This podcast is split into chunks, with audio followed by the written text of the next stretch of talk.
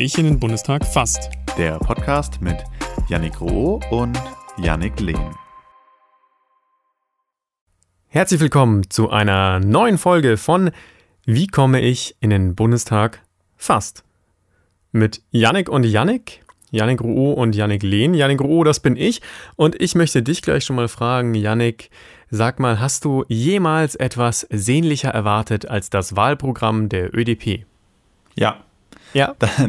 und, zwar, und zwar dein Anruf, der damit quasi einhergeht. Wir haben gesagt, ähm, in der nächsten Folge, die wir aufnehmen, also in dieser, da wollen wir gerne über das Wahlprogramm der ÖDP äh, sprechen. Und du hast äh, die ganze Zeit nicht angerufen. Ich dachte, das gibt's doch nicht. Wann nehmen wir endlich die Folge auf? Normalerweise sage ich an der Stelle immer, wie viele Monate es noch bis zur Bundestagswahl sind.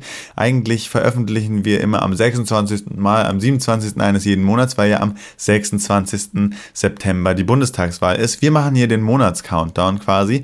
Und diese Folge, die kommt ein bisschen zu spät, weil eben auch äh, das ÖDP-Wahlprogramm noch ein bisschen auf sich warten lassen hat. Aber Yannick, ich hoffe, du wirst mir heute sagen können, dass sich das Warten gelohnt hat. Schauen wir mal. Das werden wir im Laufe der Folge herausfinden, ne? ob sich das Warten gelohnt hat. Ganz kurz noch ein bisschen äh, Recap zur letzten Folge. Wir hatten da darüber geredet, über eure Direktabgeordneten und ob ihr die schon mal kontaktiert habt, ob ihr Kontakt aufgenommen habt, ob ihr überhaupt wisst, wer für euch im Bundestag sitzt, wer für euch Politik macht. Und ja, was soll ich sagen? Also die Zuschriften. Mein Briefkasten ist auch übergequollen. Also ich habe tatsächlich Briefe bekommen, sehr viele, sehr viele physische Briefe und äh, konnte die gar nicht alle sortieren. Äh, nein, Quatsch. Wir, wir, haben, so transparent dürfen wir da sein, wir haben nicht so wahnsinnig viele äh, Rückmeldungen bekommen, aber ein paar dann doch. Und man kann das so zusammenfassen, dass die meisten schon in etwa wissen, wer ihr Bundestagsabgeordnete ist, aber eben auch nicht alle und vor allem Kontakt aufgenommen hatte noch niemand von unseren HörerInnen, die sich zurückgemeldet haben.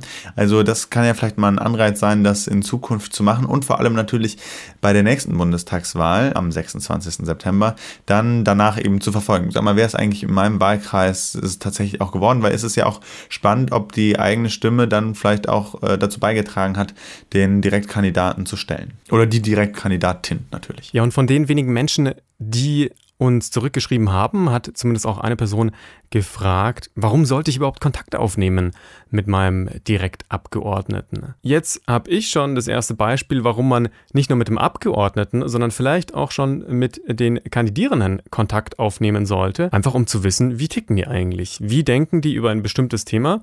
Und da kam schon die erste Anfrage von einer Person aus dem Landkreis München, also ein potenzieller Wähler, eine potenzielle Wählerin. Und diese Person hat alle Direktkandidaten im Landkreis München, sind alles Männer, alle Kandidaten gefragt, wie stehen sie eigentlich zu der Legalisierung von Cannabis? Also würden sie, wenn sie der nächste Direktabgeordnete für den Wahlkreis München-Land wären, würden sie dann im Bundestag für die Legalisierung von Cannabis äh, stimmen und äh, hat da einmal alle abgefragt, weil es ihn interessiert. Da habe ich dann die Position der ÖDP ihm gesagt, auch gesagt, wofür ich stimmen würde. Und die Position ist seit dem letzten Bundesparteitag relativ klar, denn wir fordern die Entkriminalisierung durch Freigabe des Erwerbs und Konsums von Marihuana in zugelassenen Verkaufsstellen ab 18 Jahren. So, habe ich ihm gesagt, einfach nur, äh, damit diese Person weiß, was sie denn so hätte, wenn sie mich wählen würde. Also das heißt, nicht nur der Kontakt zu den Abgeordneten ist wichtig, sondern vielleicht auch schon zu den Kandidatinnen und Kandidaten vorab. Ja, total. Man hat ja doch auch Themengebiete, die einem wichtig sind und da kann man dann einfach den direkten Weg äh, suchen. Und die Direktkandidatinnen haben ja auch ein Interesse daran, gewählt zu werden und Werbung für sich zu machen. Also denke ich, werden äh, die meisten schon auch auf solche Anfragen antworten und wenn sie nicht antworten, dann ist das ja irgendwie auch eine Antwort. Genau. So, sollen wir direkt mal reinspringen in die Wahlprogramme, die schon alle online sind und die wir uns angeschaut haben, die wir zumindest überflogen haben, weil ganz ehrlich, Niemand von uns hat die Zeit, äh, diese 500, 600 Seiten insgesamt allein von den etablierten Parteien sich durchzulesen. Also wir haben erstmal nur so ein bisschen geschaut, auch vielleicht nach unseren Interessen. Was steht eigentlich in den Wahlprogrammen der anderen Parteien drin? Was hast du da so rausgefunden, Yannick? Ganz genau. Also ich habe mir angeschaut äh, CDU und die Grünen. Grundsätzlich bin ich ja natürlich hier der Interviewende. Klar, versuche ich dich jetzt hier auch nicht super investigativ immer in die Enge zu drängen, aber gleichzeitig habe ich äh, natürlich auch irgendwo irgendwo äh, die Rolle in diesem Podcast hier so ein bisschen die neutralere äh, Person zu sein, die einfach offen und neugierig Fragen stellt. Aber ich glaube, an der Stelle darf ich jetzt auch mal ganz offenkundig sagen, dass ich die CDU und die CSU nicht für eine wählbare Partei halte, wenn man in der nächsten Legislaturperiode eine konstruktive Regierung an der Macht sehen möchte. Bevor ich angefangen habe zu lesen, dachte ich, naja, Klar, äh, die CDU und ich, wir haben politisch nicht so große Überschneidungen, aber so ein äh, Wahlprogramm ist ja wahrscheinlich immer so vage äh, formuliert, dass ich, der jetzt der CDU nicht besonders nahe steht, da wahrscheinlich auch trotzdem irgendwie die Punkte sehen werde, wo ich sage, ja klar, dem kann man erstmal zustimmen. Was soll man da jetzt gegen sagen? Aber ich finde, gleich in der Einleitung ist da auch schon, naja, so dieser CDU-Sprech halt, ähm, der ja auch nicht besonders überraschend ist. Im Prinzip wird gesagt, Deutschland ist ein starkes Land, das ist gleich der erste Satz. Und hier läuft alles richtig prima. Und wer ist dafür verantwortlich? Na, die CDU natürlich. Na klar, müssen Sie auch sagen. Ja, genau. Und wer möchte, dass es so bleibt, der soll doch bitte auch die CDU wählen. Wir haben starke Betriebe, innovative Startups und Weltmarktführer, herausragende Forscherinnen und Forscher und eines der besten Gesundheits- und Sozialsysteme der Welt. Das klingt doch alles irgendwie klasse. Das klingt doch, als sollte man diese Partei, die das ermöglicht, irgendwie auch, ähm, auch fördern. Wobei ich tatsächlich bei Nur, einigen was, dieser äh, Punkte. Sorry, war kurz eingeschlafen. Ja, Genau, es ist alles, äh, es liest sich langweilig und vor allem muss ich auch sagen, viele dieser Punkte würde ich auch sagen, dass ähm, die CDU eher dafür sorgt oder daran äh, sägt, dass das endlich sich verändert, dass wir nicht mehr eines der besten Gesundheits- und Sozialsysteme der Welt haben. Noch in der Einleitung sind da einige Sätze zu finden, die ich, um ehrlich zu sein, von einer Partei, die seit 16 Jahren an der Regierung ist, eine ziemliche Frechheit finde. Also zum Beispiel steht da, wir können nicht zaubern, aber wir können und wir wollen arbeiten und gestalten. Nee, ihr könnt nicht zaubern, aber was ist das für eine Aussage in einem Parteiprogramm? Also davon ist nun wirklich niemand ausgegangen, aber es gibt einige, die sagen, hey, ihr hattet 16 Jahre lang Regierungsverantwortung, übrigens auch mit wechselnden Koalitionspartnern, wenn jetzt auch die meiste Zeit davon in großer Koalition mit der SPD. Aber da habt ihr einfach wahnsinnig viel unterlassen und jetzt zu sagen, wir können nicht zaubern, aber wir können und wir wollen arbeiten und gestalten, finde ich ziemlich faul und feige. Und dann gleich einen Absatz später heißt es dann, dabei stürmen wir nicht blind ins Morgen, sondern halten Maß und Mitte. Und das ist angesichts von so vielen existenziellen Krisen und natürlich allen voran der Klimakrise, die uns bedroht, einfach eine Verharmlosung, die so nicht zulässig ist. Das ist natürlich auch wieder wahnsinnig geschickt geframed. Nicht blind ins Morgen stürzen. Das klingt jetzt wirklich nicht so attraktiv. Aber wie wäre es denn damit, Vollgas zu geben, Innovationen zu fördern und natürlich das Wirtschaftssystem radikal zu verändern? Das finde ich klingt nicht mehr nach blind ins Morgen stürmen. Aber natürlich ist das so ein kleiner Haken gegen die Grünen, die eben angeblich, so das Framing hier von der CDU oder aus diesem Parteiprogramm, blind ins Morgen stürzen wollen. Was ich besonders bemerkenswert finde, keines der zehn Kapitel hat als Oberthema Klimaschutz. Es gibt das Kapitel Neuer Wohlstand mit nachhaltigem Wachstum zum klimaneutralen Industrieland. Aber da ganz klar, der Wohlstand, der ist im Vordergrund. Und insgesamt immer in allen Punkten zeigt sich, die Wirtschaft muss an erster Stelle stehen. Zum Beispiel Zitat, nur wenn Technologien, Investitionen und Projekte in die Dekarbonisierung sich letztlich als wirtschaftlich erweisen, wird die Jahrhunderttransformation gelingen. Also auch da ist doch wieder das Framing völlig falsch. Es kann doch nicht sein, dass sich die Dekarbonisierung als wirtschaftlich erweisen muss, sondern andersrum.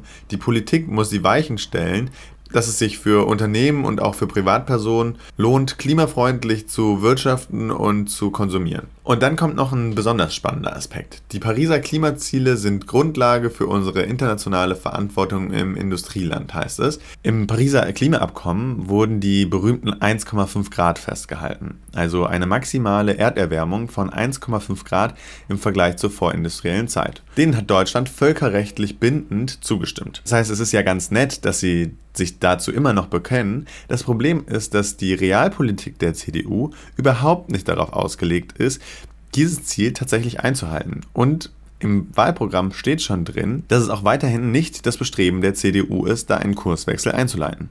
Weiter heißt es nämlich, wir setzen verbindlich die Treibhausgasneutralität Deutschlands bis 2045 um. So schaffen wir unseren deutschen Beitrag, um international den 1,5 Grad Pfad zu bestreiten. Ja, das klingt auch wieder ganz nett. Tatsächlich hat Armin Laschet aber eigentlich schon mal bei Anne Will von Luisa Neubauer erklärt bekommen, dass das so nicht ganz funktioniert. Man hatte gesagt, in Paris Klimaneutralität bis 2050. Global, für Deutschland nicht. Ja. Großer Unterschied. Gut, Was wäre es für Deutschland dann umgerechnet? Deutschland gewesen? sagen Wissenschaftlerinnen und Wissenschaftler zwischen 2030 und 2040. Wir befinden uns aber eher in den frühen 30ern, zwischen 2032, Fridays for Future fordert 2035. Viel weiter geht es eigentlich nicht. Ich kenne kein Szenario auf 1,5 Grad in Deutschland gerechnet, wo man nach 2040 noch Emissionen wirklich emittieren kann. Aber Deutschland hat sich verpflichtet, 2050? Nein, Deutschland hat das Pariser Klimaabkommen unterschrieben. Und das legt fest, globale Klimaneutralität 2050. Das heißt aber für reiche Staaten wie wie Deutschland muss das deutlich früher passieren. Das ist auch Teil ja, von Paris. 1,5 Grad und 2050 Klimaneutralität, das sind zwei verschiedene Welten und das ist eine riesengroße, fatale und ich finde auch ein bisschen kindische Missinterpretation vom Pariser Abkommen, dass man auf 2050 kommt. Das ist auch wissenschaftlich übrigens überhaupt nicht belegbar. Tja, hätte Armin Laschet da mal ein bisschen besser zugehört. Insgesamt würde ich also als Fazit vom CDU-Parteiprogramm sagen, es ist nicht wirklich überraschend, aber in meinen Augen, wenn man auch mal so ein bisschen zwischen den Zeilen liest, in vielerlei Belangen eine ziemliche Frechheit, gerade wenn man betrachtet, dass die CDU 16 Jahre Regierungsverantwortung hatte und jetzt eben Phrasen benutzt wie wir können nicht zaubern und das wissen wir auch. Janik, was hast du dir noch angeguckt? Von der SPD das Zukunftsprogramm, wofür wir stehen, was uns antreibt, wonach wir streben, aus Respekt vor deiner Zukunft. Und also ganz ehrlich, natürlich standen da Sachen drin, mit denen ich mich identifizieren könnte oder die ich jetzt erstmal gut finde. Also da stand explizit die Reaktivierung alter Bahnstrecken drin. Das ist ja was, wofür ich auch gerne kämpfe. Die Verlagerung von Gütern auf die Schiene, das kommt alles vor. Die haben bei denen ein Tempolimit von 130 km/h auf Autobahnen. Die ÖDP fordert in ihrem Bundestagswahlprogramm 120 km/h auf Autobahnen, aber sie fordern ein Tempolimit, ja, 10 km/h schneller. Sie fordern das. Und da gibt es Sachen, die erstmal gut klingen, aber was ich für ein Problem halt einfach mit dem Programm der SPD habe, ist, dass sie, man wird ihnen das so gerne glauben, so dieses Wahlprogramm, man wird ihnen das gerne abkaufen und sagen, ja, glaube ich euch. Aber die Tatsache, dass sie halt einfach auch in den letzten Jahrzehnten immer mal wieder, natürlich nicht durchgehend, aber immer mal wieder in der Regierung waren, dass sie in den letzten Jahrzehnten eben all das nicht gemacht haben, was jetzt in ihrem Wahlprogramm drin steht. Also zum Beispiel auch hier bis 2045 klimaneutral sein. Die waren schon mal in der Regierung, ja, und die haben den Klimawandel damals nicht so ernst genommen, wie es damals wichtig gewesen wäre, ja. Oder ähm, ja, also sie, sie, reden viel darüber, was sie beim Bahnverkehr und, und beim restlichen öffentlichen Verkehr verbessern wollen, aber sie reden nicht darüber, dass der aktuelle Bundesverkehrswegeplan, der immer noch einen massiven Ausbau von unnötigen Straßenverkehrsprojekten vorsieht, dass der eigentlich von ihnen kommt, dass sie damals, als der beschlossen wurde, auch in der Regierung waren. Und ähm, das lässt einen dann halt das Wahlprogramm wieder weglegen und, und sagen, ja, was soll ich damit? Ähm, ich kann es euch nicht glauben. So, aber eins, was mir jetzt noch positiv ins Auge gestochen ist, oder beim Überfliegen, was, was ich ganz gut fand, war so, dass bei der Vergabe von öffentlichen Aufträgen soll man nicht nur auf den Preis schauen, sondern eben auch auf andere Aspekte wie zum Beispiel Nachhaltigkeit oder was, was tut der Lieferant in puncto Tarifbindung oder Geschlechtergerechtigkeit. Das fand ich eigentlich ganz gut. Aber auch da wieder das Ding, das Problem der Glaubwürdigkeit. Mhm. Ja, das stimmt. Und tatsächlich, wenn man auf Umfragewerte guckt, auch so ein bisschen das Ding, die, die Frage der Relevanz. Aber, aber ja. Ähm, ich habe mir noch das Wahlprogramm der Grünen zumindest mal äh, überflogen und muss da sagen, ähm, in, also was wenig überraschend ist, die Grünen stellen natürlich die Klimapolitik in den äh, zentralen Vordergrund. Das ist ihr Thema und das ist ein wahnsinnig aktuelles Thema, wahnsinnig brisantes Thema und natürlich stellen sie das in den Vordergrund. Und dann ist mir aber aufgefallen, beziehungsweise vor mir ist das natürlich schon anderen, unter anderem auch Friedemann Karik und Samira El-Oasil aufgefallen. Die haben den Podcast Piratensender Powerplay und und in Episode 46, was wirklich, wirklich wichtig und witzig ist. Da sprechen sie unter anderem auch äh, so ein bisschen über das Grünenwahlprogramm, sind wie immer sehr analytisch, stellen da auch fest, dass in manchen Belangen bei den Grünen aktuell im Wahlkampf einfach die Bissigkeit fehlt. Also irgendwie kann man das Gefühl bekommen, der Wahlkampf ist nicht so, ist nicht so ein richtiger Kampf. Auch im Wahlprogramm, finde ich, klingt es an einigen Stellen abgeschwächt oder so formuliert, dass auch da möglichst wenig Leute sich wirklich dran reiben können. Was ihnen dann ja auch vorgeworfen wurde, als eben jetzt dieses Programm veröffentlicht wurde dass sie da eben ein bisschen aufgeweichte Positionen haben oder ein bisschen. Genau, und gerade zum Beispiel eine der ersten Überschriften, wir schaffen klimagerechten Wohlstand, auch das wurde nochmal ähm, viel treffender dann auch bei Piraten seiner Powerplay äh, beschrieben, was eigentlich der Begriff Wohlstand ist. Warum ist das etwas, was angestrebt wird und ist das nicht eigentlich auch eine veraltete Vokabel, weil also auch hier zitiere ich dann wieder aus Piraten seiner Powerplay. Wohlstand ist irgendwie so ein Begriff, der total im Wirtschaftswunder entstanden ist und in der Nachkriegszeit, als ja, die Leute natürlich auch äh, ausgezehrt waren und das Gefühl hatten, so, jetzt haben wir uns aber auch mal was verdient. Das ist irgendwie so die Mentalität, in, dieser, in der dieser Begriff Wohlstand entstanden ist. Er hat aber eigentlich schon immer darauf basiert, dass äh, global Menschen ausgebeutet werden. Und jetzt äh, heißt es immer, dass Klimapolitik sich äh, dem Wohlstand oder zumindest in Konkurrenz zum Wohlstand steht. Und äh, da kann man ganz einfach argumentieren, dass Wohlstand nicht möglich ist ohne ohne irgendwie versuchen, den Planeten zu retten. Und gleichzeitig äh, ist aber auch die Frage, was, was heißt Wohlstand und ist das überhaupt was Erstrebenswertes, wenn man in einer gerechten Welt leben möchte? Zumindest die Definition, die man in Deutschland für Wohlstand äh, hat, die ist, glaube ich, einfach nicht verträglich mit einer klimagerechten und insgesamt mit einer gerechten Welt. Und dass hier diese Vokabel verwendet wird, wirkt irgendwie auf mich so, als wollte man es sich eben auch mit wirtschaftsliberaleren Menschen, die aber trotzdem ein Interesse an, an Umweltpolitik haben, nicht verscherzen. Und alles, was da drin steht, liest sich gut, aber an einigen Stellen hat man das Gefühl, ja, ein bisschen schärfer oder ein bisschen mehr Profil würde sicherlich auch gut tun. Also zum Beispiel äh, an der Stelle, wo es um Autos geht, wird auch nicht gesagt, naja, vielleicht sollten wir insgesamt dafür sorgen, dass Individualverkehr überflüssig wird. Heißt es eher, naja, wir wollen, dass auch in Zukunft Autos in Deutschland gebaut werden und dass die dann eben bessere Autos für die Umwelt sind, äh, emissionsfreie Autos, Elektromobilität. Aber bis das dann wirklich äh, klimaneutral ist oder emissionsfrei, das äh, ist ja ein wahnsinnig weiter Weg, wo deutsche Firmen auch noch sehr weit von weg sind, das tatsächlich zu realisieren.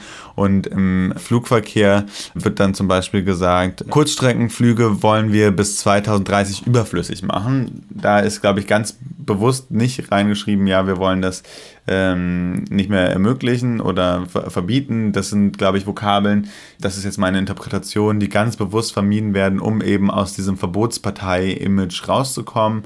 Ähm, und dann versucht man es eben so zu verklausulieren, dass es sich besser anhört und dann eben, ja, keine Ahnung, eine breitere Öffentlichkeit anspricht. Aber ich weiß nicht, ob es an manchen Stellen nicht gut gewesen wäre, einen klareren, einen kantigeren äh, Weg aufzuführen, ähm, ja, wo eine klarere Vision zu erkennen ist. Ja, da, da sprichst du schon was an, was, was natürlich viele eben auch schade finden, dass, dass sich das jetzt alles so ein bisschen aufweicht bei denen. Also, also da steht jetzt 2030 drin bei denen. 2030 ist echt noch eine lange Zeit. Also bis 2030 Kurzstreckenflüge überflüssig machen, äh, ist schon noch ganz schön lange hin. Das müsste man eigentlich früher angehen. Ich war sogar überrascht, ganz ehrlich, über die Radikalität in unserem Programm. Da steht nämlich drin, Verbot von Kurzstreckenflügen unter 700 Kilometer Luftlinie. Das habe ich äh, gelesen tatsächlich, ja. Ja, das äh, ist schon ganz schön radikal. Bin, bin ich selber überrascht gewesen. 700 Kilometer Luftlinie ist natürlich schon einiges, ja. Dafür steht es bei uns, soweit ich das sehen kann, kein Ja dafür da, kein, keine Zielsetzung. Aber so wie es formuliert ist, ist es dann eher was, was plötzlich passieren würde. Ja, was ich zumindest bei den äh, Grünen äh, gut fand, ist, dass es halt also in manchen äh, Bereichen, wie zum Beispiel Energiewende oder sowas, waren da sehr konkrete Zahlen geliefert oder auch Zielsetzungen. Ähm, in unserem Programm ist es so ein bisschen offener formuliert manchmal, auch deswegen, weil unser Programm kürzer ist, versucht übersichtlicher zu sein. Aber bei den Grünen hatte man schon das Gefühl, dass zumindest manche Sachen dann schon Hand und Fuß haben und untermauert sind mit ExpertInnen-Meinungen. So, das war jetzt mein erster Eindruck. Bevor wir jetzt rübergehen zu unserem Programm, noch ganz kurz. Ich habe mir auch die volle Dröhnung gegeben.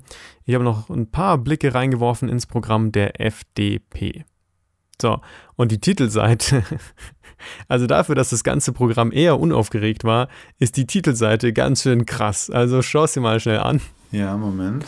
Natürlich so die Farben, die man kennt von ihnen, die sie jetzt so seit ein paar Jahren haben. So diese knalligen Farben und danach sehr, sehr viel Schwarz-Weiß, sehr, sehr viel Text. da war die erste Seite doch ein ganz schöner Kontrast, ganz ehrlich. Ja, Moment, ich muss jetzt erstmal leider den Cookies bei den Freien Demokraten zu. Seien Sie live dabei, wie Yannick Lehn im Internet nach dem Wahlprogramm der FDP sucht. Okay. Da schreit mich aber jemand an irgendwie. Ja. Richtig, genau, das ist wirklich, man hat so das Gefühl, nie gab es mehr zu tun. Ich bin extra weggegangen vom Mikrofon. Nie gab es mehr zu tun. So, und alles andere ist dann völlig unaufgeregt. Ja. Gottes Willen, ja. Ja, das stimmt. Schaut es euch gerne mal an. Also, das ist die einzige farbige Seite auch im ganzen Wahlprogramm, im ganzen 90-seitigen Wahlprogramm. Äh, rosa bzw. Magenta und Gelb, würde man wahrscheinlich sagen. Ja, und ansonsten eine Kurzzusammenfassung. Das Wahlprogramm der FDP sagt: digitalisieren, digitalisieren, digitalisieren, privatisieren. Das sind so die wichtigsten Sachen. Jetzt wisst ihr eigentlich alles, was im Wahlprogramm drinsteht. Nee, ähm, Spaß beiseite. Ich äh, finde es tatsächlich krass, wenn die immer noch äh, Privatisierungen fordern. Originalzitat. Staatliche Beteiligungen müssen stärker auf ihre Notwendigkeit überprüft und perspektivisch abgebaut werden. Zitat Ende. Also ich meine, also die letzten 20, 30, 40, 50 Jahre haben uns gezeigt, dass Privatisierungen einfach, sorry, ist das jetzt schon explizite Ausdrucksweise, für einen Arsch sind. Ja? Also äh, die geplante Privatisierung der, der, der Bahn oder äh, das letzte Schuljahr war ich in einem Schulneubau. Das war eine Pub Private-Public Partnership. Da hat ein Konzern hochtief hat die Schule gebaut und dann verpachtet, geleast an den Staat, was den Staat am Ende teurer kommt, als wenn er sie selber baut. Aber pro Jahr ist es natürlich günstiger als die enormen Investitionskosten am Anfang. Aber äh, trotzdem, also Privatisierungen gehen mir so dermaßen auf die Nerven, ganz ehrlich. Ähm, und sie fordern es halt immer noch, ja. Also sie fordern eine Auflösung der Deutschen Bahn, wie wir sie kennen, dass nur noch die Netzinfrastruktur in staatlicher Hand sein soll. Und äh, Großbritannien zeigt uns, dass das überhaupt kein Vorbildmodell sein sollte. Also in Großbritannien ist der äh, Zugverkehr wahnsinnig teuer. Es ist äh, private Anbieter, ähm, wahnsinnig teuer, wahnsinnig schlechter Service, schlechte Taktzeiten und sowas. Ja. Das Einzige, was ich gut fand, so jetzt beim Überfliegen, ist, dass die FDP den äh, Paragraph 219a Strafgesetzbuch streichen will. Dieser ominöse Paragraph, der Zitat Werbung für den Abbruch der Schwangerschaft Zitat Ende aus dem Strafgesetzbuch unter Strafe stellt, ja, und äh, es zählt ja schon als Werbung, wenn ÄrztInnen sachlich nüchtern auf ihrer Homepage über Schwangerschaftsabbrüche informieren, war die letzten Jahre immer wieder Thema war jetzt so das Einzige, was, äh, womit ich mich jetzt auf die Schnelle identifizieren konnte. Sonst war überraschenderweise nicht so viel für mich dabei im Wahlprogramm der FDP. Ja. Ja, gut, dann haben wir doch jetzt einen kleinen Überblick über äh, die demokratischen Parteien. Die Linke wäre vielleicht äh, auch noch ganz interessant. Vielleicht können wir das ja in der nächsten, äh, das haben wir jetzt beide nicht mehr geschafft, uns das anzuschauen. Vielleicht können wir das in einer weiteren Ausgabe ja nochmal nachreichen oder ihr nehmt das als Anlass, selbst auch nochmal in alle Wahlprogramme zu schauen. Gerne natürlich, aber eben auch vielleicht nochmal explizit in das der Linken. Spätestens äh, jetzt äh, sind aber alle HörerInnen ganz, ganz neugierig, was denn im ÖDP-Wahlprogramm äh, drin steht. Im Vergleich zu den anderen Parteien, die wir jetzt eben auch schon genannt und besprochen haben, ist mir auf jeden Fall auch direkt äh, aufgefallen, es ist äh, wesentlich kürzer. Wenn die anderen alle über 100 Seiten lang waren, ist das von der ÖDP 44 Seiten lang. Wo, woran liegt das? Weißt du, weißt du da was zu der Entstehung? Eine sehr gute Frage. Ich war jetzt äh, nicht involviert in der Entstehung. Ich weiß, dass es eine Bundesprogrammkommission gibt, die so schon seit über einem Jahr an dem Bundestagswahlprogramm arbeitet. Das ist ja aber natürlich ein, ein laufender Prozess, weil sich gegebene Umstände vielleicht verändern. Und dann wird es, glaube ich, auch nochmal vorgestellt für die Bundesparteitagsdelegierten, wurde es dann vorgestellt.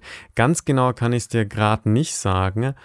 Ja, es ist auf jeden Fall kürzer, übersichtlicher als die anderen. Da könnte man dann vielleicht sagen, dass der Nachteil davon ist, dass halt im jetzigen Bundestagswahlprogramm der ÖDP manchmal so die konkrete Zielsetzung nicht aufgeschrieben ist oder die, die konkreten Jahre oder die konkreten Zeiten, die vorgesehen sind, bei manchen Punkten schon, aber nicht immer. Und deswegen ist es vielleicht eher so der Leitfaden. Ich würde es als Leitfaden bezeichnen, der natürlich auch Hand und Fuß hat, weil diese Bundesprogrammkommission sich das überlegt hat und natürlich auch untermauert hat mit, mit, mit Fachwissen. Und dann will man es vielleicht dem Wähler, der Wählerin leichter machen, wenn es übersichtlicher ist. Wäre jetzt so, so mein Eindruck von dem Ganzen. So der wichtigste Punkt ist, dass eine Klimaneutralität bis 2030 gefordert wird, dass wir jetzt wirklich in die Pushen kommen und was tun.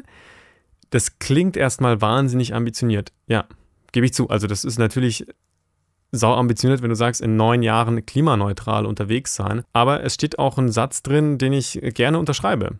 Zitat, die Herausforderungen, also vom Klimawandel, die müssen wir jetzt mindestens ebenso entschieden angehen, wie das mit den Maßnahmen gegen Corona bisher geschehen ist. Also das hat uns ja gezeigt, es geht, wenn wir alle wollen, wenn wir an einem Strang ziehen, wenn, wenn die Gesellschaft auch weitestgehend, ja, leider nur weitestgehend, aber wenn die Gesellschaft zusammenhält, und so sollte es jetzt eigentlich auch sein mit, mit dem Klimawandel, weil das einfach leider Gottes viel größere Bedrohung ist, die auf uns wartet, die ja schon in vollem Gange ist.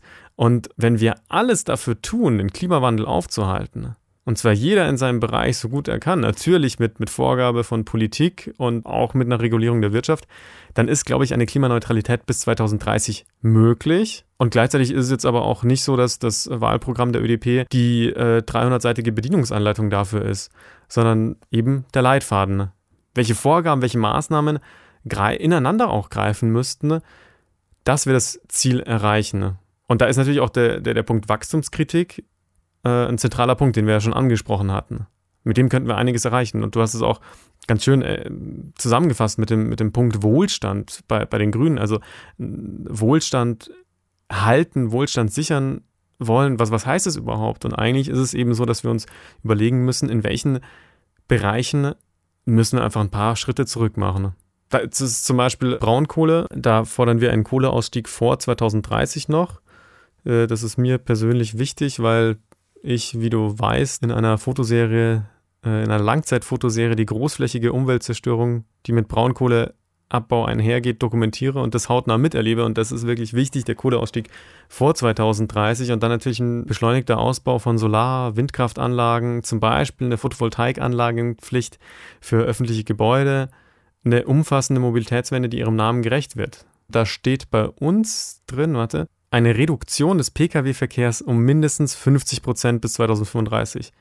Ich glaube, sowas könnte man sogar auch noch ambitionierter angehen, also noch früher erreichen. Und, und das geht, weil es gibt so viele Fahrten, die die Menschen einfach alleine machen. Ja? Die pendeln alleine in ihrem Auto zum Arbeitsplatz. Und wenn wir da anders planen, Siedlungen mit kurzen Wegen sind gefordert in unserem äh, Wahlprogramm, jährliche Investitionen, die jährlichen Investitionen in unser Schienennetz mindestens verdoppeln dann kriegen wir das, glaube ich, mit vereinten Kräften hin, die Klimaneutralität bis 2030. Reduzierung zum Beispiel des Flächenverbrauchs innerhalb von zehn Jahren auf netto Null. Im Moment werden täglich in Deutschland laut Umweltministerium 52 Hektar neu als Siedlungs- und Verkehrsfläche ausgewiesen. Das heißt nicht automatisch, dass die dann auch eben versiegelt werden, aber nur, dass sie als so ein Gebiet ausgewiesen werden und meistens werden sie dann auch versiegelt im Laufe der Zeit. Und das muss sich einfach ändern, diese 52 Hektar. Also es darf keine neue Fläche mehr versiegelt werden, solange nicht eine andere entsiegelt wird. Das bedeutet dieses Netto Null. Und alle diese Sachen greifen ineinander, um das Ziel Klimaneutralität bis 2030 zu erreichen. Ja, das ist äh, sehr ambitioniert, aber jetzt mal aus meiner Perspektive und ich finde, es wäre ja traurig für eine Partei wie die ÖDP, wo also selbst wenn äh, mindestens drei Bundestagskandidatinnen äh, der ÖDP in den Bundestag kämen, dann wäre es ja wohl eher eine Oppositionsrolle, die die ÖDP einnehmen äh, würde. Das heißt, wenn man da nicht ambitioniert an das Wahlprogramm reingeht, dann wäre das ja irgendwie auch schon aufgegeben, bevor man überhaupt angefangen hat. Und da hast du recht, ja. Und vor allem, also wahrscheinlich, wenn man jetzt alles dafür tun würde, bis 2030 klimaneutral zu sein, dann würde man das wahrscheinlich, das ist jetzt meine Einschätzung, die jetzt auch nicht wissenschaftlich basiert oder fundiert ist, aber nur so meine Einschätzung auch davon, wie lange ich glaube, dass Prozesse einfach in so einem großen Land wie Deutschland dauern, dann würde man das wahrscheinlich nicht schaffen, aber man hätte ja trotzdem nichts verloren, sondern nur dafür gesorgt, dass dann halt 2035 realistischer ist oder so. Also Insofern, je früher man das anstrebt und je früher man dafür alles tut, dieses Ziel zu erreichen, desto mehr haben wir ja davon, selbst wenn man dann das erstmal ausgeschriebene Ziel nicht erreicht. Also genauso fordert Fridays for Future ja immer die Einhaltung des 1,5 Grad Ziels, obwohl das jetzt schon, wenn man alles dafür tun würde, und zwar gesamtglobal gesehen, sehr, sehr schwierig zu erreichen ist oder auch schon nicht mehr ganz allein in der Hand des Menschen liegt, sondern auch von unterschiedlichen Faktoren noch abhängt und wir da auch einfach Pech haben können und es klappt trotzdem nicht. Aber jedes Zehntel Grad macht halt einen enormen Unterschied und das heißt, wir sollten jetzt alles dafür tun, so schnell wie möglich klimaneutral zu werden. Und wenn dann eine Zahl nicht eingehalten werden kann, aber ein Jahr später, dann wäre ja das immer noch ein Erfolg. Richtig besser darauf hinarbeiten und ambitioniert darauf hinarbeiten, als dass man von vornherein schon sagt, ach, klappt eh nicht, wir nehmen uns vielleicht 2045 vor oder 2045 ist es bei der SPD. Ja, genau. Also, wenn du nicht schon ambitioniert an die Sache rangehst, wie du sagst, dann hast du eigentlich von vornherein schon verloren. Ja. So, jetzt ist natürlich auch so, dass die ÖDP nicht nur eine monothematische Partei ist, also in puncto Soziales. Das kommt natürlich auch vor im Wahlprogramm auch Gesundheit, Reform der Arbeitswelt. Was die ÖDP auch fordert und was ich ganz wichtig finde, ist ein Erziehungs- und Pflegegehalt für die familiäre Sorgearbeit. In puncto Erziehungsgehalt bedeutet das dann, dass die Eltern eine echte Wahlfreiheit haben, ob sie das Geld für die Kinderbetreuung als, als Lohn betrachten oder damit eine Fremdbetreuung ihrer Wahl finanzieren. Und dass du dann wirklich die Möglichkeit hast, für bessere Erziehung deiner Kinder zu sorgen. Aber du kannst gleichzeitig auch sagen, nö, ich ähm, schicke das Kind dann eben entweder in den Kindergarten oder zu einer Tagesmutter, einem Tagesvater. Und beim Pflegegehalt geht es halt einfach darum, dass ähm, Menschen, die pflegebedürftige Angehörige pflegen, dadurch dann wirklich eine, eine Wertschätzung bekommen mit einem Pflegegehalt. Gehalt. Also die Pflege eines, eines Angehörigen, gerade eines alten oder schwer kranken äh, Angehörigen, ist allein so schon nervenzehrend genug und so aufopferungsvoll, dass ein Pflegegehalt ja nur ein Tropfen auf den heißen Stein wäre. Ja, aber zumindest wäre es etwas. Und ansonsten bin ich, also muss ich sagen, bin ich jetzt, wie man vielleicht auch gemerkt hat, bisher beim, beim Podcast nicht ganz so der Experte für Soziales. Ähm, ich würde vorschlagen, dass wir vielleicht in einer der nächsten Folgen nochmal jemanden aus der ÖDP allein wirklich zu den sozialen Punkten befragen. Jemand, der da vielleicht ein bisschen besser Bescheid weiß, damit auch ich noch was lerne. Also das Erziehungs- und Pflegegehalt war jetzt so das, was, was ich bisher im sozialen Teil immer sehr, sehr gut fand. Bin mir aber sicher, dass da noch mehr drin steckt. Ansonsten fordern wir direktere Demokratie, also wir fordern Volksbegehren und Volksentscheide auf Bundesebene was ich sehr wichtig finde. Das ist leider, leider Gottes auch etwas, was nicht den Einzug ins grünen Wahlprogramm geschafft hat. Die fordern nur Bürgerinnenräte, aber keine Volksbegehren und Volksentscheide auf Bundesebene. Finde ich aber wichtig, auch wenn, klar, zum Beispiel in der Schweiz sieht man auch, dass das immer mal wieder dafür sorgt, dass vielleicht knappe Entscheidungen getroffen werden oder sowas, aber es bezieht die BürgerInnen einfach mehr ein und sorgt dann vielleicht auch für, für ein, ein höheres Vertrauen in die Demokratie. Cool, das waren jetzt schon mal so ein paar Stichpunkte, die vielleicht auch so ein Gefühl einfach geben dafür, in welche Richtung äh, das geht. Was ist denn so ähm, der Punkt im Wahlprogramm, der dir am wichtigsten ist oder wo du sagst, der, das, da habe ich mich gefreut, dass das ein Punkt im Wahlprogramm ist? Also wenn ihr den Podcast von Anfang an hört, dann wisst ihr natürlich, dass mir der Punkt Mobilität sehr wichtig ist, eine echte Mobilitätswende, die ihren Namen auch verdient. Das kommt in diesem Wahlprogramm auch genauso vor, wie ich mir das so wünsche. Deswegen vielleicht noch ein Punkt, den ich bisher auch noch gar nicht so stark behandelt habe, der aber im Wahlprogramm wirklich sehr, sehr gut dargestellt wird, ist der Boden- und Artenschutz, weil wir einfach auch wahnsinnig aufpassen müssen mit unseren Böden, weil die in einem sehr, sehr schlechten Zustand sind. Da ist der eine Punkt, was ich schon gesagt habe, eben diese Reduzierung des Flächenverbrauchs innerhalb von zehn Jahren auf Netto Null, dass wir dann wirklich die unversiegelten Flächen schützen und den Boden schützen. Dazu gehört aber auch, dass es mehr Naturschutzgebiete gibt, dass die erhalten werden, die es schon gibt, dass wir die ökologische Landwirtschaft fördern und all das, auch den Schutz des Waldes durch eine klimaangepasste Aufforstung, das sind alles Dinge, die mir auch wahnsinnig wichtig sind und wo ich ganz froh darüber bin, dass die so in diesem Wahlprogramm drinstehen, dann eben nicht immer mit einer Zeitangabe. Die Zeitangabe gibt es eigentlich nur bei der Reduzierung des Flächenverbrauchs, aber alles andere ohne Zeitangabe mag sein, dass es vielleicht zu vage klingt. Das muss natürlich die Wählerin, der Wähler entscheiden, wie das für ihn rüberkommt, für sie rüberkommt. In meinem Fall verstehe ich es halt so, das muss jetzt umgesetzt werden. So sehe ich das Wahlprogramm. Und da ist eben Boden- und Artenschutz ein, ein Punkt, der mir auch in den letzten Monaten immer wichtiger geworden ist. Ja, und der ist eigentlich exakt so jetzt im Wahlprogramm aufgeführt, wie ich mir das wünsche, ja. Weil das jetzt schon zweimal erwähnt wurde, was ist denn so schlecht an, an versiegelten Flächen? Oder erstmal ganz grob, was ist eine versiegelte Fläche jetzt, wenn ich irgendwie ein Haus asphaltiere und so? Dann äh, gilt das quasi als versiegelt, Straßen auch oder was sind alles versiegelte Flächen? Eine sehr gute Frage. Also eine versiegelte Fläche ist natürlich erstmal eine Fläche, die überbaut wurde mit was auch immer. Also ob das jetzt asphaltiert wurde für eine Straße, wie du schon gesagt hast, oder ob da ein, ein Haus drauf gebaut wurde. Eine versiegelte Fläche ist eine Fläche, die vormals entweder Rasenfläche war, eine Naturfläche, Wald, Acker, was auch immer. Versiegelt ist sie dann, sobald ich etwas draufbaue. Und teilversiegelt ist natürlich zum Beispiel auch, wenn da vielleicht Schotterwege draufkommen oder ein festerer Belag, dann ist die auch natürlich auf gewisse Art und Weise versiegelter als davor. Und das Problem ist oft, das sehen wir ja jetzt auch, dass bei starken Regenfällen das Wasser nicht mehr so abfließt wie in einer intakten, wenig oder nicht versiegelten Fläche. Weil sobald ich da natürlich was drauf habe, kann es nicht in den Boden abfließen. Das heißt, bei versiegelten Flächen haben wir Menschen dann ein Kanalsystem geschaffen, dass das Wasser abfließen kann und gesammelt irgendwo hinbringt. Das führt aber eben auch dazu, dass bei so starken Regenfällen, und wir hatten echt einige heftige, wir hatten vor ein paar Wochen eine lokale Hagel-Superzelle in Ottobrunn. Da hat es so dermaßen viel in kurzer Zeit runtergehagelt. Da gab es bei uns Überschwemmungen. Aber es gibt bei uns keinen kein Fluss, der über die Ufer treten kann, sondern zum Beispiel die, die S-Bahn-Unterführung, die ist dann regelmäßig, immer mal wieder, ist da ein kleiner Teich gewesen, weil das zu viel Niederschlag ist auf einmal. Das ist der eine Teil von äh, Versiegelung. Der andere Teil ist der natürlich, dass ich dann Artenvielfalt platt mache. Also ein Wald, eine Blühwiese, ein Acker, da haben wir wahnsinnig viele Arten und auf einer versiegelten Fläche, auf einer Asphaltstraße sind meistens sehr, sehr wenige Arten. Ab und zu schaut ein Löwenzahn mal durch, aber sonst ist da nicht viel los. Ich hoffe, das waren jetzt so die zwei wichtigsten und richtigen Aspekte auch. Und deswegen müssen wir eben schauen, dass wir so wenig Flächen wie möglich versiegeln, um die Artenvielfalt zu erhalten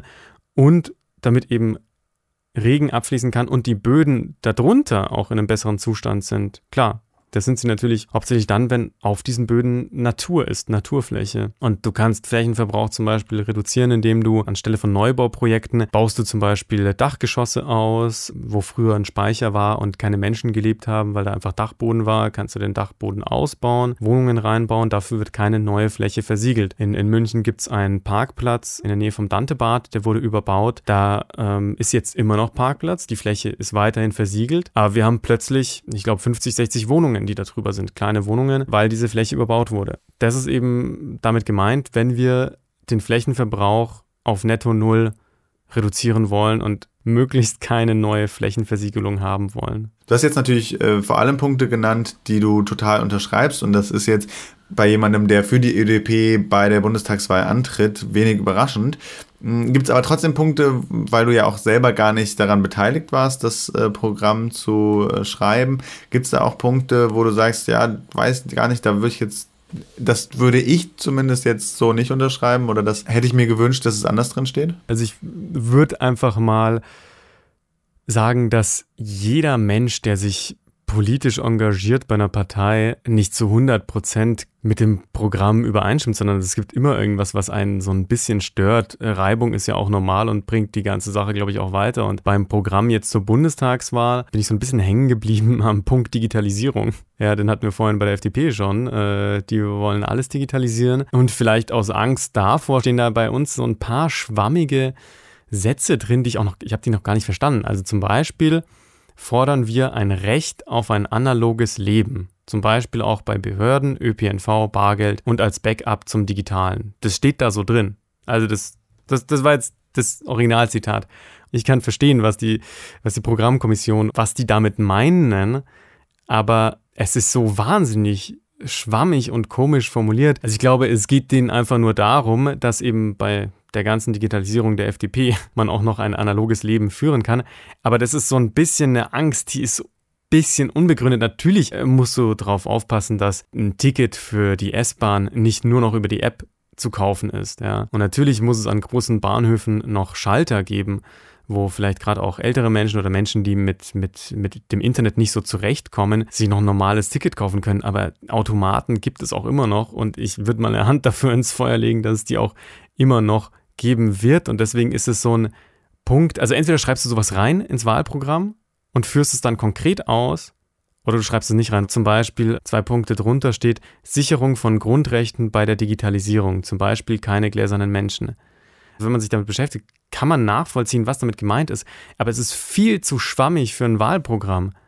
Also im Grunde geht es ja natürlich darum, dass bei so, so Dingen wie elektronischer Patientenakte oder sowas, dass natürlich immer noch der Datenschutz gewährleistet ist, dass, dass es wirklich immer noch der Mensch im Mittelpunkt steht und nicht die, die Konzerninteressen dahinter, dass, dass niemand darauf zugreifen kann, der darauf keinen Zugriff haben soll. Aber diese zwei Punkte sind irgendwie so ungenau formuliert, dass sie eigentlich in dieser Form so in diesem Wahlprogramm auch nichts zu suchen haben.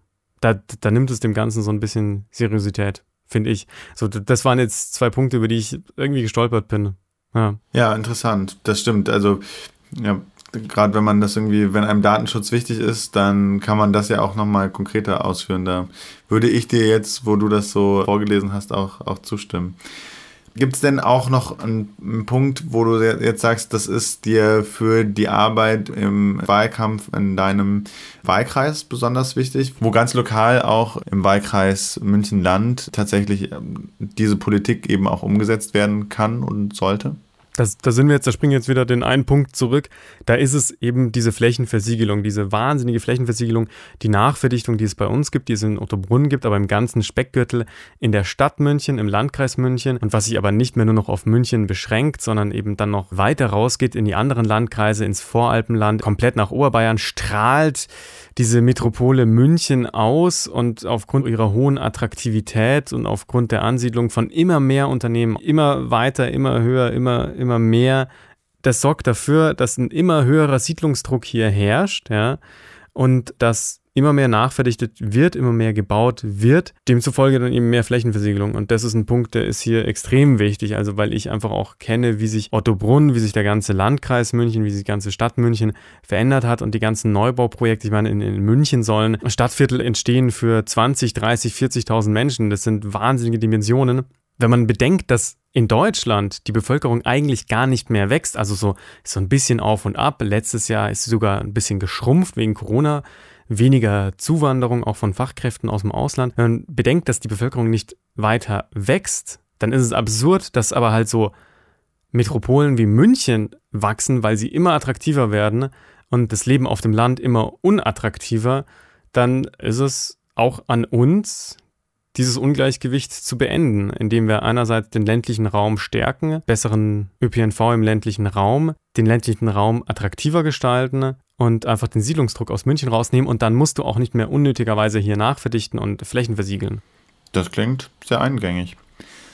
Ja gut, dann haben wir, glaube ich, also ich zumindest, habe ähm, abseits davon, dass ich auch mal reingelesen habe in das Wahlprogramm der ÖDP, trotzdem auch schon mal einen guten ersten Eindruck bekommen. Auch da gibt es das natürlich äh, nochmal im Internet zum Nachlesen. Wir können vielleicht einen Link in die Show Notes stellen. Richtig, Janik, den Link wird es in den Show Notes geben, aber auch noch ähm, auf meinem Social Media Kanal auf yannick-ödp, Y-A-N-N-I-C-K-OEDP.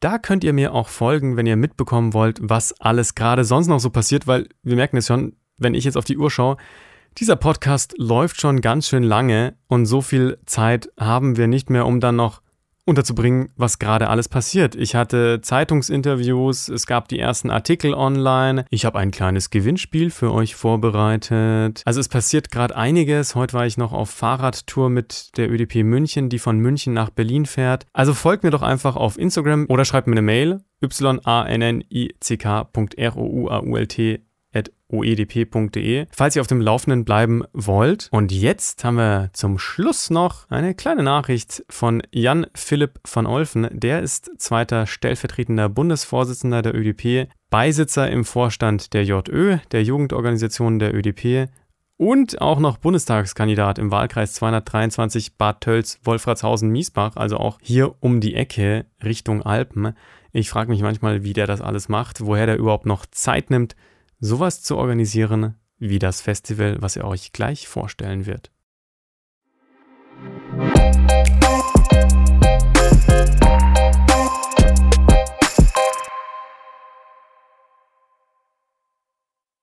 Hey, ich bin der Jan Philipp, Spitzname Olf, und ich freue mich riesig, heute hier sein zu dürfen, euch ein bisschen was erzählen zu können.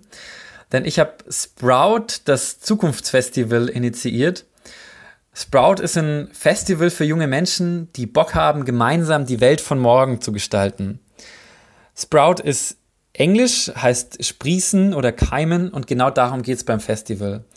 Gemeinsam die Welt von morgen, eine gerechte und nachhaltige Welt sprießen zu lassen, wachsen zu lassen und gleichzeitig allen FestivalbesucherInnen die Möglichkeit zu geben, das eigene Potenzial zu entfalten und auch persönlich voll durch die Decke zu gehen. Wir wollen zusammen Gemeinschaft erleben, neue spannende Menschen zusammenbringen, sich gegenseitig kennenlernen, zusammen feiern, tanzen, Musik machen, singen, gut essen, meditieren. Aber wir wollen auch unseren Blick weiten. Wir wollen uns die Frage stellen, wie kann die Welt von morgen aussehen? Es werden ganz, ganz viele spannende Visionäre und Visionärinnen da sein. Äh, wir werden darüber reden in Vorträgen und Workshops, wie kann die Welt von morgen ausschauen? Wie wird Wirtschaft von morgen aussehen? Demokratie, Geschlechtergerechtigkeit in der Welt von morgen, Landwirtschaft, aber auch die Frage, wie wohnen wir in der Welt von morgen? Ich glaube, die berühmtesten ähm, ReferentInnen, die da sein werden, sind Christian Felber und Nico Pöch. Ähm, aber wir haben auch berühmte Bands oder weitestgehend bekannte Bands da. Ähm, Spaceman Spiff wird da sein und die Band Celotta aus Würzburg. Neben dem Punkt Blickweiten wird es natürlich auch, wie vorher schon gesagt, darum gehen, persönlich zu wachsen. Wir wollen allen Festivalbesuchern dabei unterstützen, sich auch für diese gute Zukunft einsetzen zu können, dafür das volle Potenzial aus sich herauszuholen. Es wird auch hier wieder Workshops geben mit ganz, ganz vielen spannenden Menschen zu den Themen Selbstbewusstsein, Resilienz, Kommunikation, Gemeinschaftsbildung, ähm, Arbeiten im Team, auf die eigene Intuition hören und noch einiges weitere. Das wird sehr, sehr spannend werden. Dürft euch schon darauf freuen. Und dann wird es zum letzten Punkt natürlich noch darum gehen, all diese ganzen Ideen, Visionen, Synergien, Netzwerke, die am Festival entstanden sind, die auch fruchtbar zu machen und aus dem Festival heraus aktiv zu werden und gemeinsam Zukunft zu gestalten. Also da dürft ihr euch auch auf eine spannende Einheit dazu freuen. Ähm, wie es dann nach dem Festival so weitergehen kann. Und das alles wird stattfinden in der wunderbar inspirierenden Umgebung vom Schloss Tempelhof. Das ist eine Lebensgemeinschaft in Baden-Württemberg, ganz nah an der bayerischen Grenze, liegt zwischen Stuttgart und Nürnberg, kann man so grob sagen. Und die haben einen wunderbaren, riesigen Permakulturgarten, aus dem sie sich, glaube ich, zu 70, 80 Prozent selbst versorgen. Äh, eine eigene Schule, einen eigenen Kindergarten, leben ganz intensiv Gemeinschaft. Also genau der richtige Ort, um einen Impuls zu setzen für die Welt von morgen. Organisiert wird das Festival von einem Team aus acht jungen ÖDP-Lern. Das sind die Anastasia, der Daniel, die Felicia, der Tobi, die Franzi, der Sven, unsere Teamleiterin, die Carmen, die das auch überragend gut macht und natürlich ich als Initiator. Teilnehmen am Festival ähm, können alle jungen Menschen zwischen 18 und 33 Jahren. Man muss dazu kein ÖDP-Mitglied sein ähm, oder der ÖDP nahestehen, ist offen für alle. Wir rechnen eben aktuell mit 100 Leuten, möglicherweise können wir noch öffnen. Mal schauen. Mit 100 Leuten rechnen wir, weil das aktuell in den Bestimmungen vom Land Baden-Württemberg so ist, dass sich auch bei einer Inzidenz von über 50 bis zu 100 Leute, ähm, wenn sie getestet, geimpft oder genesen sind, in Räumen treffen können. Im Freien sind es sogar noch einige mehr. Ähm, aktuell sind die Inzidenzen ja weit unter 50, deswegen werden wir überlegen, ob wir da nicht noch mehr öffnen können. Nichtsdestotrotz wird es aber auch ein Online-Programm schon vor dem Festival geben. Da ähm, gibt es dann mit Corona auf jeden Fall gar keine Probleme. Der Ticketverkauf startet ab dem 1. Juli. Das Ticket kostet um die 120 Euro Da ist Versorgung und Unterkunft schon mit drin. Also für Programm und Co. zahlt man letztendlich nur so um die 30 Euro für das Ganze, für die ganzen vier Tage. Das Festival findet statt vom 5. bis 8. August. Ja, und zum Ende will ich auch einfach nochmal Danke sagen an all die Spender und Spenderinnen, die uns so unterstützt haben in den letzten Wochen und die uns geholfen haben, einen Großteil des, des Festivals ähm, eben über Spenden einzunehmen, sodass der Ticketpreis eben so billig ist. Ich freue mich riesig, wenn wir uns am Zukunftsfestival kennenlernen, wenn du dabei bist, wenn du Bock hast, mit uns voll durch die Decke zu gehen, gemeinsam Zukunft zu gestalten. Und wenn du ähm, dir am 1. Juli dein Ticket kaufst, das findest du unter www.sprout-zukunftsfestival.de. Ich freue mich auf dich. Danke für die Gelegenheit, heute hier von Sprout erzählen zu dürfen. Liebe Grüße. Servus.